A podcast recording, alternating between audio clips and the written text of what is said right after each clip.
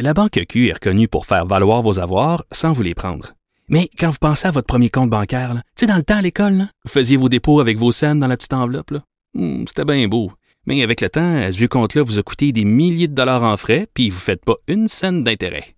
Avec la Banque Q, vous obtenez des intérêts élevés et aucun frais sur vos services bancaires courants. Autrement dit, ça fait pas mal plus de scènes dans votre enveloppe, ça. Banque Q. Faites valoir vos avoirs. Visitez banqueq.ca pour en savoir plus. Radio. Geneviève Peterson. Elle réécrit le scénario de l'actualité tous les jours. Vous écoutez Geneviève Peterson. Cube Radio. C'est le premier jour du sommet sur la réussite éducative euh, piloté par notre très cher Jean-François Roberge, ministre de l'Éducation, qui a annoncé, euh, ce faisant, euh, doubler le budget alloué pour le tutorat pour l'année scolaire 2020-2021. On parle avec Sylvain Dancause, qui est enseignant de maths et de sciences au secondaire, qui blogue aussi pour le Journal de Montréal. Sylvain, salut. Bonjour, Mme Peterson. écoute, qui assiste à ce forum-là exactement? Est-ce que c'est vrai que c'est sur invitation de Monsieur le ministre? Euh, oui, tout à fait. Euh, d'ailleurs, ça a été euh, vraiment difficile de savoir qui est-ce qui est invité. Là. C'était la grosse question là, depuis depuis une semaine, une dizaine de jours. Là, tout le monde se demandait, ben donc qui est-ce qui est invité? Parce que le ministre disait qu'il y a des gens qui voulaient que ça soit à huis clos. En fait, qu'il y avait des gens qui ne voulaient pas trop parler entre guillemets en public. Là, On se demandait, bon, ben qui sont ces groupes, qui sont ces personnes là, qui qui, qui, veulent pas parler dans le fond at large là, en bon français. Mm. Euh, puis bon, la liste est sortie. Il y a une soixantaine d'invités, je vous dirais, là, qui, ont été invités au rendez-vous pour la réussite éducative. Ces personnes-là, c'est qui? Ce sont des profs? C'est qui? Euh, c'est assez diversifié, je vous dirais. Euh, ouais, ben tout dépendamment comment on voit l'exercice. Certains, euh, certaines personnes, euh, on va dire, vont voir le verre à moitié plein, là, fait qu'ils apprécient l'initiative, ils voient que c'est une volonté peut-être d'améliorer la situation en dégageant des consensus. Ouais. Il y en a d'autres qui voient ça un peu le verre à moitié vide, je vous dirais. Donc ils diraient, ben, c'est un poisson d'avril, c'est à huis clos, on sait pas trop qui est invité, on va parler de quoi, la formule. puis ben, je pense que le ministre est quand même allé de façon euh, stratégique. Je vous dirais qu'il y a quelques associations disciplinaires d'enseignants qui sont là, mettons les, profs d'histoire ou les profs de sciences et technologies, l'association disciplinaire. Il y a quelques chercheurs qui sont là à titre personnel. Il y a quelques groupes de recherche. OK, je comprends. Euh, il, y a tiré un peu partout. Oui, ça, ça, pour essayer, je pense, de, de, de, montrer sa bonne volonté puis de donner. Euh, bon, là après ça, on, rentre dans un procès d'intention là, mais. Oui, mais attends, euh, c'est ça, Sylvain. Là, j'ai l'impression euh, qu'on, qu'on, c'est un peu comme au secondaire quand il y a un gros party puis tu veux être invité puis t'es pas invité puis tu te demandes qu'est-ce qu'il faut que tu fasses pour être invité. Là, j'ai l'impression que c'est un peu ça que le milieu d'éducation vit en ce moment avec ce sommet. Euh, là, moi, j'ai pas décidé encore euh, si je voyais mon verre à moitié plein ou à moitié vide, mais c'est ça que j'essaye de démêler parce que tu sais tu regardes ça de loin, le sommet sur la réussite éducative, tu te dis bon, mais c'est une bonne affaire. Enfin, M. Roberge euh, fait quelque chose de concret pour euh, tendre la main, si on veut, vers le milieu, parce qu'un truc qui, lui a été reproché vraiment assez euh, férocement, là, je dirais, pendant la pandémie, pendant la crise du milieu de l'éducation pandémique, appelons ça comme ça, mm-hmm. c'est son sa, sa déconnexion apparente du milieu. Là, il fait quelque chose pour parler à ce milieu-là, puis c'est pas encore correct. Ben oui, ça c'est un, argumentaire qu'on qu'on a, qu'on a entendu. Là. Euh, c'est sûr que le ministre, c'est le plus gros reproche qui s'est fait dire, mm-hmm. c'est de faire cavalier seul. Donc souvent c'est le reproche qu'on lui a donné. Euh, là après ça, bon, il est arrivé avec le, sommet sa réussite éducative le 11 mars, annonce le sommet trois semaines plus tard. Donc le 11 mars l'annonce est faite, le, le sommet le 31 c'est quand même peu de temps pour se revirer de bord pour répondre à trois questions très importantes sur trois axes différents. Sur la euh, réussite. Euh, exactement. Euh, pourquoi après le budget? Parce que là, le budget est passé, puis il y a déjà des sommes qui ont été octroyées. Euh, puis là, ben ce matin, je parlais avec quelqu'un qui était qui était présent, parce qu'en fait, c'est quatre demi-journées. On va parler du processus, en fait. C'est peut-être ça qui va peut-être plus répondre à la question. C'est quatre demi-journées. Donc, ce matin, cet après-midi, demain matin, demain après-midi, les 60 et quelques intervenants ont été séparés en groupes. Euh, donc, la personne, exemple, ou le groupe qui était là ce matin arrive, euh, on passe l'avant-midi ensemble, mais il n'y a pas de discussion. C'est une présentation. On dit, bon, axe 1, il y avait trois questions à répondre. Donc, par exemple, l'axe 1, c'était réussite éducative et rattrapage. Le groupe ou la personne qui est là va avoir trois minutes de prise de parole. Ensuite, c'est le deuxième groupe, le troisième groupe, le quatrième Fait groupe. que tu viens dire tes, tes, tes affaires, tu viens faire ton point. Tu viens faire ton pitch de vente de trois minutes. Une fois que tu as fini, après ça, on passe à l'axe 2. Et ça recommence, on déboule nos invités du sous-groupe numéro un. Euh, Il n'y a pas de discussion, il n'y a pas d'échange et les, les gens qui sont devant, donc les gens du ministère, dont M. Roberge et euh, Isabelle Charret, donc Mme Charret est là aussi. Ministre délégué à l'éducation. Et voilà. Donc, euh, prennent des notes avec leur équipe. Puis, euh, ben, à la fin, quand l'av- l'avant-midi se termine, ben, c'est bon. On a pris bonne note de tout ce que vous avez, vous avez dit. Euh, bon, euh, on va essayer de dégager des consensus. Mais on peut pas baisser un consensus. Ouais, On peut pas bon, baisser c'est, un consensus. ouais, mais on a pris bonne note. Puis qu'est-ce qu'on va faire avec ces notes-là? Est-ce que ça va être comme bien souvent relégué aux oubliettes? Ça, c'est une chose. Puis en même temps, je me dis, est-ce qu'on se sent vraiment libre d'aller faire nos doléances là Parce qu'on le sait, on va pas se mettre la tête dans le sable. Il y a une espèce d'omerta qui règne dans le milieu de l'éducation. Ça a l'air compliqué d'avoir euh, des vrais commentaires, des vraies réponses, des vraies questions.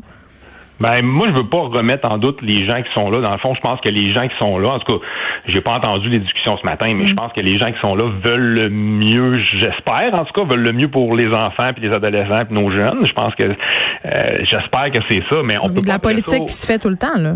Ben oui, ben oui, ben oui, ben oui. Puis on peut pas dire après ça, ben là, on a un consensus. On va peut-être parler. Hmm. euh, en tout cas, euh, c'est pas ça qu'on va entendre là, après la rencontre, là, mais c'est plus l'idée la plus populaire. Là. Si sur 20 groupes, il y en a 15 qui ont parlé d'une idée, si c'est ça un consensus, ben là, on n'a pas eu le temps d'argumenter, on n'a pas eu le temps de discuter, on n'a pas eu le temps de challenger. Puis là, ben c'est dans le fond, ça devient les idées les plus populaires ou les idées qui font bien l'affaire. On écoute celles qui font nos affaires, puis celles qui font pas nos affaires, ben ah, comme par hasard, ils font pas On, consensus. on teste leur faisabilité pendant très longtemps. Euh, Sylvain Dancause, euh, là clairement, il y, y a un côté euh, opération marketing de la part de Jean-François Roberge, euh, essayer de revamper son image. Là, son image a vraiment été mise à mal euh, euh, pendant la pandémie. Le fait aussi de faire ça, vous l'avez dit tantôt, après le budget, euh, c'est un peu ironique. Cette annonce-là qui se veut positive aussi d'augmenter le budget pour le tutorat, ça, ça jette de la poudre aux yeux, c'est positif. Mais moi, j'ai envie de vous demander, les, les élèves, est-ce qu'ils en bénéficient déjà de ce tutorat-là? Comment ça, comment ça se passe en ce moment? Ben, ça a été un peu chaotique, je dirais. L'annonce a été un peu, ça a été faite un peu à la sauvette en février. On est souvent en réaction plutôt qu'être en action. Là. Euh, puis là, genre, moi, j'en mettrais pas en doute l'idée du tutorat qui, soit dit en passant, est une excellente idée. Bien là. sûr, Puis on en a parlé. quand- Bien oui. ouais, puis quand on parle de la recherche, là, selon la recherche, euh, il n'y a pas de doute là-dessus. Là, le tutorat peut donner des effets, des résultats positifs, mais ça prend certaines conditions. Puis ces conditions-là euh, sont pas en place. Est-ce que l'argent qu'on vient d'annoncer ce matin, parce que là, on vient de, de doubler le, euh, Oui, le mais parce que montant c'est quoi ces conditions-là qui sont pas en place? Ben, en fait, là, premièrement, là, on, on faut que l'intensité soit là. Donc, ça prend une intensité élevée. Puis quand on parle d'intensité élevée, on va parler d'un programme de 10 à 20 semaines avec une fréquence de 3 à 5 activités de 40 à 50 minutes à chaque fois. Oui, on faut qu'il y ait la constance. Ben oui, puis ça faut qu'on vise entre 50 et 100 heures euh, de tutorat là, quand, si on veut être efficace. Ça, c'est au niveau de l'intensité. Après ça, il faut que ça se vive pendant les heures régulières. Généralement, ce qu'on apprend en lisant, là, c'est que les effets sont deux fois supérieurs pendant les, les heures régulières qu'après les heures de classe. Puis une autre condition importante, c'est la dimension affective du lien entre le tuteur et, et l'élève. Donc, est-ce que toutes ces conditions-là sont en place? Je pense pas. Là. Donc, est-ce qu'on peut dire que le programme de tutorat présentement est efficace? Je pense pas non plus. On a-tu on a assez de tuteurs au rendez-vous aussi? Ben ça c'est une autre question. Là, on va pas. euh, on n'est pas dans une situation facile dans le sens où on, on a de l'argent. Ouais. On dit bon, on va débloquer deux fois les fonds pour le tutorat, puis on sait que selon Mm. la recherche, si les conditions sont mises en place, on peut avoir des effets bénéfiques. Donc ça, on met pas ça en doute. Donc Ouais. ça, on, on place les bonnes conditions. Mais après ça, c'est ok, mais on peut pas créer du personnel non plus.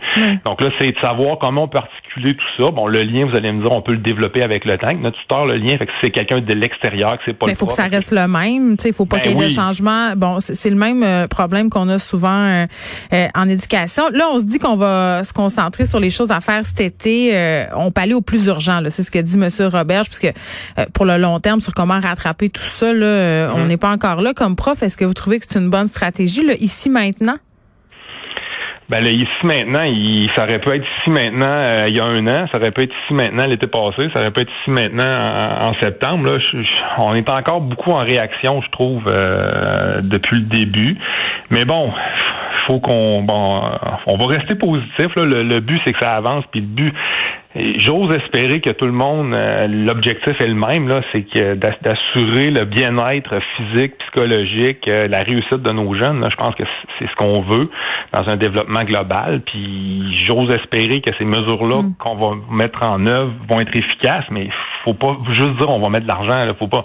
À un moment donné, il faut réfléchir, faut agir, mais faut agir intelligemment. Bon, là, vous, vous êtes prof au secondaire, vous enseignez en secondaire 1 et 3, si je ne m'abuse. Exact, exact. Comment ça se passe? Euh, est-ce que vous êtes dans une zone où les élèves revenaient euh, en présentiel en secondaire 3 ou pas? Ouais, moi je suis à Québec, là, on est tombé en zone orange, euh, donc les élèves. Comment ça marche? ça va-tu bien?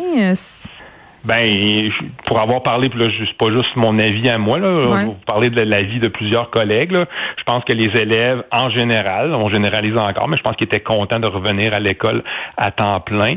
Euh, le, le, je pense que ce qui leur a fait le plus plaisir, je vous dirais, là, mhm. c'est le fait que, puis ça, c'est un autre sujet qu'on pourra un jour aborder, là, c'est l'évaluation. On dirait que, vu que les élèves étaient une journée sur deux à l'école, qu'il y a comme une espèce de roche d'évaluer en classe quand les élèves sont là. Fait que les élèves, ils se ramassent des fois avec des journées où est-ce qu'il y a un examen, deux examens, trois examens, parce que là, ben, le prof, la journée qui est en distance, ben, je peux pas donner un examen à distance, ou je peux en donner un, mais bon, on a encore beaucoup de préjugés par rapport à ça, puis on n'est pas équipé technologiquement non plus pour être sûr et certain que ça triche ou ça triche pas. Là. Fait que c'est pas facile. Euh, fait que là, ben, on dirait que les élèves, là, il y avait des grosses journées quand ils étaient à l'école, puis c'était comme, mon Dieu, on, les profs, ils nous donnent toutes les, affaires en même temps quand on est là. là. Fait que, vrai. Euh, oui, oui, fait qu'il y hmm. avait une espèce d'appréhension. Euh, en terminant, Sylvain, euh, là, on apprend que le vaccin Pfizer serait efficace à 100% sur les ados de 12 à 15 ans, là, sachant euh, que les, les adolescents trouvent ça dur euh, de respecter la distanciation physique, que c'est toujours pas facile dans certains établissements de respecter le 2 mètres, puis prenant en compte aussi que ça serait le fun qu'ils puissent avoir une vie. Est-ce que mm-hmm. on les vaccine, ces ados-là, rapidement, selon vous? Ben, c'est une excellente question. Là. Je suis pas un expert en santé publique. Moi, d'emblée, je dirais oui avec mon, mon peu d'expérience et ma faible connaissance de prof de sciences, mais oui. Puis ça serait ma réponse courte. Puis le prendrez-vous le vaccin, vous, comme prof, là? là?